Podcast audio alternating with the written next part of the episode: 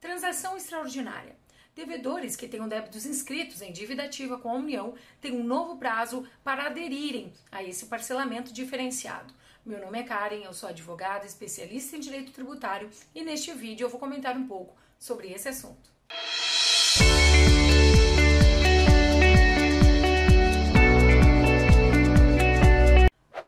Conversão da medida provisória do contribuinte legal na Lei 13.988 de 2020, permaneceu a possibilidade de negociações dos débitos inscritos em dívida ativa com a União.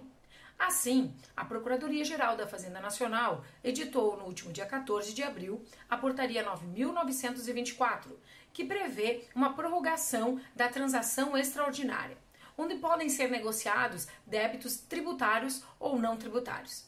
Essa medida foi prorrogada por conta da pandemia do coronavírus e com o objetivo de diminuir os efeitos da crise econômica que, em que atravessa o país de forma transitória.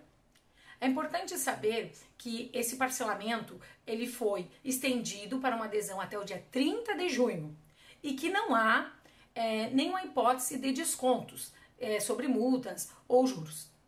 Sobre os aspectos importantes da transação extraordinária, é fundamental que o contribuinte saiba que apenas poderá parcelar os débitos inscritos em dívida ativa, de que não terá nenhum benefício de descontos ou abatimentos sobre o montante total da dívida.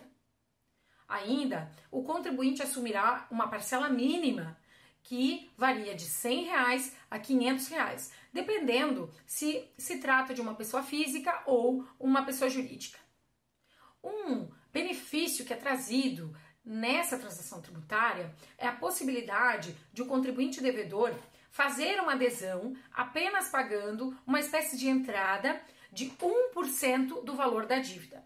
E esse 1% ainda poderá ser parcelado em até três meses.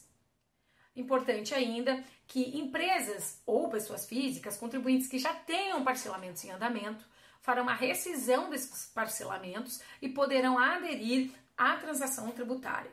Mas ao invés de pagarem 1% para adesão, então farão um, um acordo de 2%. Ainda é possível transacionar débitos das contribuições sociais, inclusive contribuições previdenciárias mas com limite até de 57 parcelas. Para que o contribuinte possa então fazer essa adesão, deve ingressar no portal Regularize da Fazenda Nacional.